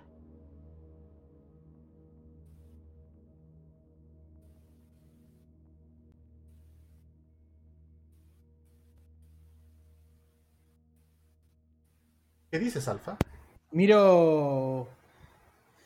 Me quedo pensando y miro hacia atrás. Sé que la niña me espera. Pero es mucha plata, es mucho bounty. Con ese bounty podría hacer un montón de cosas, darle seguridad. Podrías hacer tu refugio. No puedo aceptar en esta ocasión. Eh, perdóname, pero le tomé cariño a la pequeña. ¿Por qué Oh. no hablamos del otro trato? Es una lástima. Pero... Te entiendo. Pesca el sobre. Lo abre. Tú vas a ver lo que hay adentro. Pero vamos a revelarlo al final de la escena. Él ve lo que hay dentro. Si lo miramos de espalda pareciese que son fotografías. Las examina. Sonríe. Las guarda se las esconde en la ropa y te dice... Muy bien. El alcalde me debe bastantes favores. Si bien no me dejan salir, creo que una pequeña visita por, por nuestro refugio aliado de los túneles podría ser bienvenida y bien recibida por la autoridad. Definitivamente tienen buen material. Eh, te dice, si bien lo de la niña es un poco decepcionante, creo que hemos llegado a algún acuerdo. Voy a ir a los túneles. Encontrémonos en, imaginemos, la plaza, eh, cuando baje el sol al atardecer, ¿te parece? Tengo que preparar algunas cosas. Me parece muy bien. Prepárate, Santa Claus, porque será un, viejo, eh, un viaje largo y peligroso. Así que apronta algo de comida y todos tus elementos.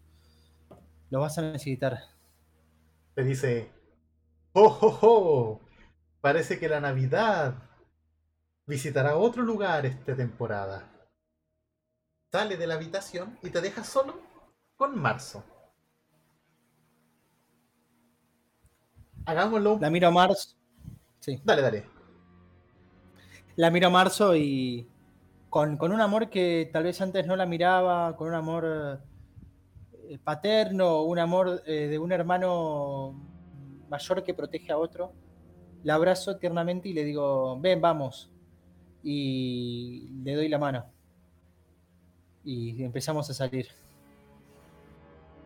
Alfa, tú fallaste la tirada de autocontrol. Antes de que pase esto, voy a dejarte.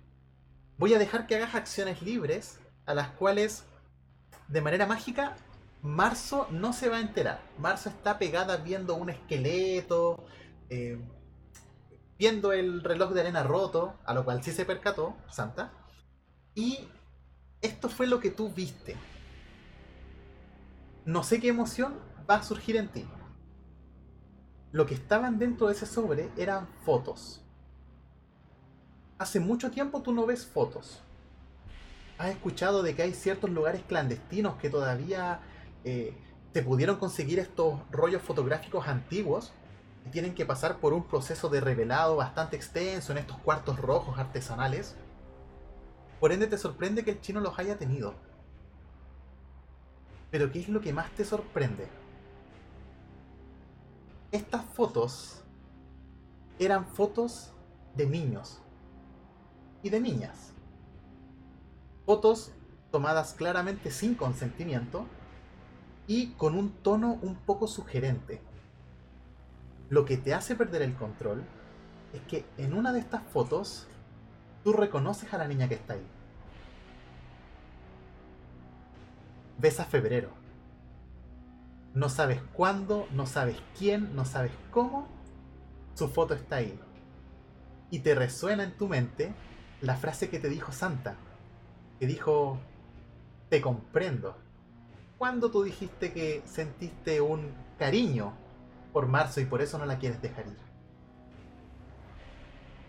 En una expresión resumida, ¿qué es lo que estás sintiendo? Porque esto te va a hacer perder el quicio, perder el, el- el- la frialdad del momento Pero vas a poder controlarlo para que Marzo no se dé cuenta. ¿Cómo explotas? Siento total repulsión por este. por este hijo de puta. Me imagino lo que habrá sufrido febrero. Eh, no, no cabe en mí una persona que hace ese tipo de cosas. El chino ya me va a agarrar también. Antes de irme. Lo veo de vuelta al. al. a Santa Claus y le digo. Espero que. que nos acompañes. Te voy a esperar. Y para mis adentros pienso que no va a poder sobrevivir lamentablemente la- el regreso a el regreso a nuestro refugio porque lo pienso porque lo pienso asesinar lo voy a matar a ese hijo de puta pedófilo lo voy a asesinar a ese viejo La misión es llevarlo vivo a los túneles para que cumpla su cometido. El resto te lo dejo a ti. Pero efectivamente, todas las pistas te llevan a que Santa Claus es un pedófilo. Y podría tener relación con que ya no quedan niños en los nichos. Y quizás esta, podríamos decir hasta me siento un poco sucio, oferta de que en los túneles hay un poco más de producto prendió la motivación. Efectivamente el chino no les mintió. Santa Claus iba a ir voluntariamente a los túneles. Me imagino que tú agarras a Marzo de la mano y se disponen a salir. Ya vamos a ver dónde llegan. Porque volvemos a la azotea. Hombre sonriente. Todo terminó, o la escena se detuvo, cuando el perro siberiano gritó ¡Palo! Tú puedes ver de que todo está bastante ordenado, pero te percatas de que en una esquina hay una especie de bultos tapados con mantas individuales. Y uno de esos bultos se mueve. De hecho, se levanta y se saca la manta y tú puedes ver que es una persona. Un adulto, estatura 1,50 metro cincuenta aproximadamente, que de manera muy torpe va corriendo hacia una esquina, agarra un palo de golf y de ahí va corriendo casi como si fuese una caricatura hacia el perro siberiano. Alf, eh, no, hombre sonriente, te voy a solicitar una tirada. Tira por... Eh... No, no, ¿sabes qué? Es lógico que te des cuenta. ¿Me podrías comentar un poquitito cómo son estas criaturas zarigüeya, gorila y alcornoque? Ah, recordémoslos. Son unos pobres desgraciados, unos enfermos que si yo no les ayudo, no tienen cómo enfrentar la vida. Son enfermos mentales, con distintos grados de padecimientos, pero también son pandilleros, o al menos eso es lo que ellos creen, lo intentan. Yo les hago, les mantengo la ilusión, claro, pero si yo no los mantuviera, estarían condenados. Esta persona que va corriendo con el palo de golf, te percatas de que tiene claros signos de padecer síndrome de Down. Los gestos faciales, la estructura corporal que tiene, la torpeza con la que se va moviendo, pero transmite una inocencia con su rostro. De hecho, tú lo ves viniendo de frente. Y es como si sus, su, su expresión transmitiera amor por el perro siberiano. Es como si estuviera enamorado hasta las patas de él, pero no un amor romántico, sino un amor más fraternal, como más el concepto puro de amor. Entonces va, le pasa el palo y se queda quieto. Y el perro siberiano dice, bueno, ve el palo, pero no es el número que él necesita. Y le dice, maldita basura, te equivocaste de nuevo. Y le pega una patada y cae al piso. ¿Qué haces, hombre sonriente? Para entender, los otros bultos que están tapados Ahora entiendo, son personas y cada uno con un palo diferente. Cuando escuchaste el golpe, viste que los bultos se movieron como si estuviesen tiritando. Es, es más, tú podrías interpretar de que cuando el perro siberiano dice palo, la gente sabe, o estas criaturas, saben qué palo tienen que buscar. Porque las pelotas son de cierto diámetro. Y hay distintos niveles y distintos palos. Claramente, este de aquí se equivocó. Yo me quiero acercar y decir, oh, señor alcalde, explíqueme un poco este juego al que está participando. Lo, lo desconozco. ¿Qué es eso de, de palo? Eh, parece que hay diferentes de ellos. ¿Cómo funciona este juego? Ah, dice, eh, ellos pagan su estadía acá. Si no fuera por mí, estarían, ya probablemente serían parte de, la horda que está allá. Son tan estúpidos que ni siquiera pueden diferenciar un palo número 3 a uno número 7. Tienen un trabajo y con el palo le pegan la espalda al, al adulto que está ahí. ¡Pah! En la espalda. Doblando un poquito la curvatura del palo. Son insoportables. Y te dice... Yo... Toma. Y te ofrece el palo. Saca un poco de esa ira. Probablemente el show de ayer te dejó bastante activado. Yo acá empiezo a reír.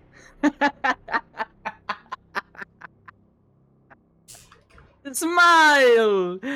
Ay, señor alcalde, esto me recuerda a un juego de cuando yo era niño.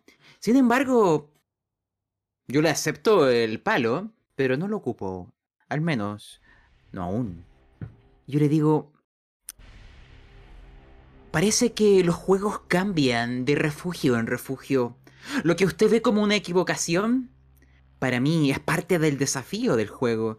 También he visto que hay gente que no logra cumplir su trabajo, sus labores, y que es difícil o muchas veces innecesario darles de comer. Lo entiendo completamente. Yo también he padecido de aquellas experiencias. Pero dentro de los juegos en los que he participado, para mí es parte del desafío no siempre tener las herramientas idóneas. Si lo ves desde esa perspectiva, hay veces que puede ser incluso más interesante. No es óptimo, es más desafiante aún. Porque con una herramienta incorrecta, ¿podría usted igual lograr el mismo resultado? Es una prueba de habilidad. Así son los juegos, al menos de donde vengo. Yo creo que... ¿Por qué no se da la oportunidad? De desafiarse a sí mismo, porque ese es el juego más entretenido. Competir con uno mismo, incluso poniéndose una dificultad más alta. Este pobre desgraciado, este subhumano, quizás se ha equivocado, pero su error es una puerta, un desafío que puede ser muy sabroso. ¿Qué opina, alcalde? Dado que estamos compartiendo, yo le quiero compartir esta experiencia en los juegos de mi propio refugio. Te mira sorprendido. Primero que no hayas ocupado el palo como él te sugirió. Pero te dice, cuéntame un poco más, ¿cómo lo harías tú? Claramente, por algo la evolución nos fue separando. Pero no quiero que se vuelva a equivocar. Ilústrame, hombre sonriente. Ah, yo creo que cada pieza tiene un uso, señor alcalde. Incluso estos desgraciados. Porque vea a su gente. ¿Acaso le daría ese papel y apunto a los demás a ellos? Claro que no. Siempre es necesario a alguien que cumpla las tareas más sucias, más denigrantes, menos decorosas. En mis. En mi refugio, en los túneles, también tenemos personas que hacen aquello. De hecho, yo tengo a tres que me sirven. y ha sido para mí de una entretención enseñarles las maneras apropiadas. Yo creo que tiene que ir probando. Hay algunos para cual la violencia será el camino, claro que sí, pero hay otros que son demasiado tontos para entender a golpes y te plantean un desafío aún más difícil. ¿Cómo, sin golpearlos, les darás a entender? Porque míralos, mira sus ojos. No entiende.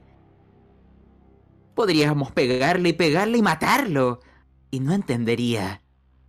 Y perderías una herramienta. Ya sabes lo difícil que es conseguir insumos. Así que... Yo lo que haría sería probar distintas aproximaciones. Si no es violencia, puede ser jugar con su alimento como si fuera una bestia. Torturas, palabras amables, hacerme pasar por algún familiar. No lo sé, es tan complejo y eso lo hace entretenido.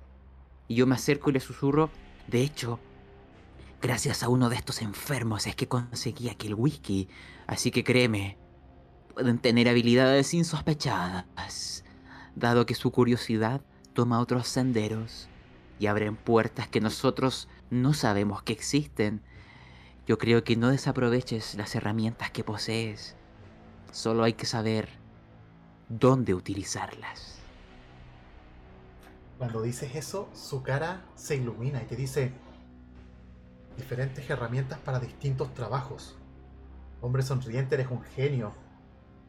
Mi... jamás... Me, cuesta todavía comprender que estos seres puedan servir para algo más que estorbar, más que quitarme oxígeno. Pero si pudiesen hacer... Si pudieron hacer eso por ti, imagínate lo que harían por mí. Hombre sonriente, iba a esperar un poco más, pero de verdad quiero que seas parte de este refugio. Quiero que te quedes con nosotros. Si tenemos una condición. Es normal que los invitados traigan regalos. Tú ya cumpliste con tu parte. Aún así me siento en la obligación de pedirte algo. El chino es una persona peligrosa. Sabe bastantes cosas. Nos hemos encontrado con él hurgueteando por los alrededores. De hecho, ahora mismo me parece que él está eh, visitando el sótano de este bloque, cosa que está prohibida principalmente para los forasteros. Pocas personas pueden acceder ahí, ya que ahí tenemos la mercancía, no digamos mercancía valiosa, digamos la carne de cañón. Necesito que el chino salga de la escena. ¿Tú podrías traérmelo a la noche? Algo sencillo. Tú no harás nada, de hecho puedes poner tu mejor cara, tu sonrisa, que irradia felicidad y confianza. Solamente lo necesito en un lugar que te daré próximamente. Nosotros nos encargaremos del resto. Dicen que los asiáticos son muy buenos corriendo. De hecho, si lo logramos capturar, podríamos aumentar el precio del tiro al blanco y, y quizás llamar más autoridades de la zona. ¿Qué me dices? ¿Cuento contigo? Me parece interesante la oferta, pero también me hace tener una duda, señor alcalde. ¿Qué nos impide ir, a por él ahora? Tenemos ciertos protocolos en los nichos. No nos gusta que la gente y los bastantes visitantes que pasan por acá conozcan esta parte de nosotros. Más que nada, todo se queda en una que otra desaparición, en que se convirtieron en víctimas, que hay un certificado firmado por el doctor de acá que acredita de que ya no son seres vivos. Y nos hemos ido supliendo así. No encuentro prudente que aproximarnos de manera violenta al chino, ya que él, él tiene buen olfato, él lo va a saber. También he escuchado que tiene contactos por acá. ¿Qué te parece? Tráemelo a la noche a este lugar y tienes tu entrada pagada. Me gustaría aceptar, pero también pedirle algo. Porque siento que eso me dará más fuerzas. Una motivación a toda prueba. ¿Podría enviar a Pepsoden a mis aposentos para que me ayude? No se preocupe, no haré que asuste a Chino. Pero ver su rostro me dará las fuerzas que necesito. ¿A qué te refieres con tus aposentos? Ah, que esté cerca de donde. de donde me hospedo. Para poder encontrarme con ella, hablar un momento. Antes de realizar vuestro encargo. Es que cuando la veo siento que puedo hacer cualquier cosa. Se acerca a ti y te dice, tráeme al chino y te aseguro que con ella podrás hacer cualquier cosa.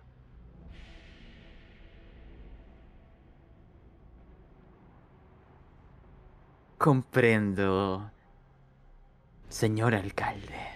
¡Smile! Con su mano te pega una... O sea, no te la pone en tu mejilla como si fuesen pequeñas cachetadas y te dice... Solo déjala viva, campeón. Ella es de las más útiles que tenemos por acá. Pero uno que otro día que se tome de vacaciones no va a desarmar este imperio. Nos veremos más tarde. Y vuelve a jugar golf. Nos veremos. Hombre sonriente. Me imagino que tú te vas eh, retirando de esta escena, te vas a incorporar al...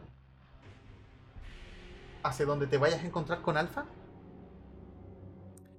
Sí, y... Y ahora que sé que hay enfermos de la mente y que hay estos gustos obscenos, quiero simplemente ir fijándome si... si si me están vigilando, si veo a Pepsoden. Porque mi plan era, era poder encontrarme con ella, pero parece que este perro siberiano tiene sus ojos posados en ella de alguna manera.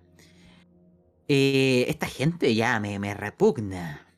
Pero yo mantengo mi fachada y desciendo los pisos.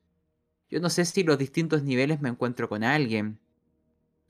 Pero intento poner ojo u oído en caso de que pueda cerciorarme de alguna cosa. Desde las alturas, antes de retirarme, me gustaría tener una vista panorámica, saber si la salida o la entrada que tomamos es la principal, si hay otras, tener ideas de posibles rutas de escape. Eh, hasta el momento mi plan no es vender al chino, pero poseer a Pepsoden y jugar con ella también es algo que me tienta bastante. Me gustaría no perder ni pan ni pedazo y llevármela. Pero ya veremos, la noche aún es larga.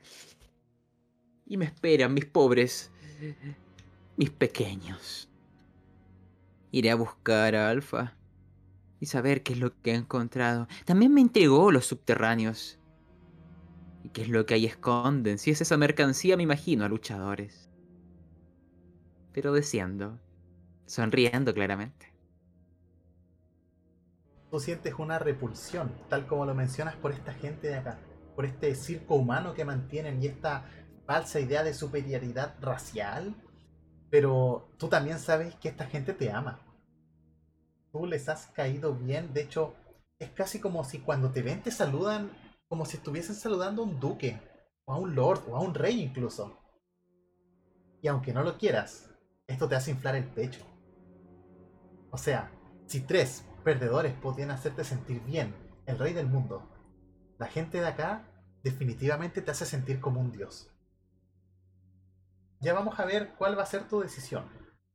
Mientras ustedes dos van a juntarse, imaginemos que se van a encontrar en la pieza, vamos a ir cerrando ya este capítulo con una escena justamente del subterráneo. Vamos a ver qué estuvo haciendo Chino toda esta mañana imaginemos que obviamente lo vamos siguiendo con esta cámara más omnisciente. El chino entró a este lugar oscuro, a la boca del lobo, a la boca del perro siberiano incluso. Hay unas rejas, algunas cerradas, algunas abiertas. Hay un ambiente húmedo, el, peso está, el piso está pegajoso, está con moho. Es bastante asqueroso. De hecho, de ese lugar se pueden escuchar los ruidos que las víctimas hacen este clásico canto gutural, dado que está mucho más próximo a esta horda de zombies que está afuera. El chino va lentamente, en cunclillas, avanzando una, dos, tres rejas. Es como si él supiera dónde va. Y al momento de llegar a una dice, Capri, amor, estoy aquí. y podemos ver que una silueta se acerca hacia la reja y vemos a una mujer. De hecho, se las voy a describir.